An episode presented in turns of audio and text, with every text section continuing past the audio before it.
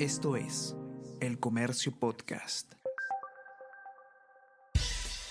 Buenos días, mi nombre es Soine Díaz, periodista del Comercio, y estas son las cinco noticias más importantes de hoy, lunes 31 de octubre.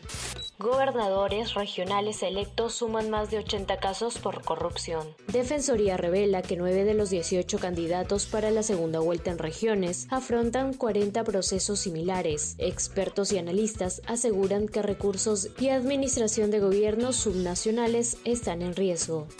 Pedro Castillo fue declarado enemigo de la libertad de expresión y prensa en Asamblea General de la CIP. En octubre, el presidente atacó a los medios hasta en tres ocasiones y se pusieron trabas para la cobertura de una conferencia. La Sociedad Interamericana de Prensa ha señalado al gobierno como enemigo de la libertad de expresión. Ex funcionario de la SBN denuncia pagos a sobrino del presidente.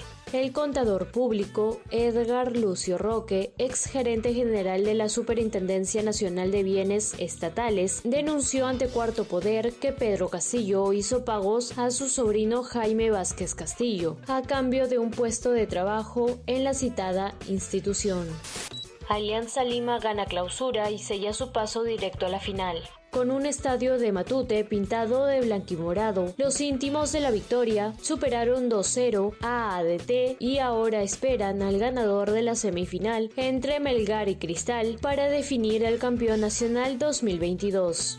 Balacera entre pseudobarristas en Jesús María deja tres muertos. Otra vez se luta el fútbol peruano. Policía reportó que un sujeto de polera blanca ejecutó 10 disparos en plena vía pública.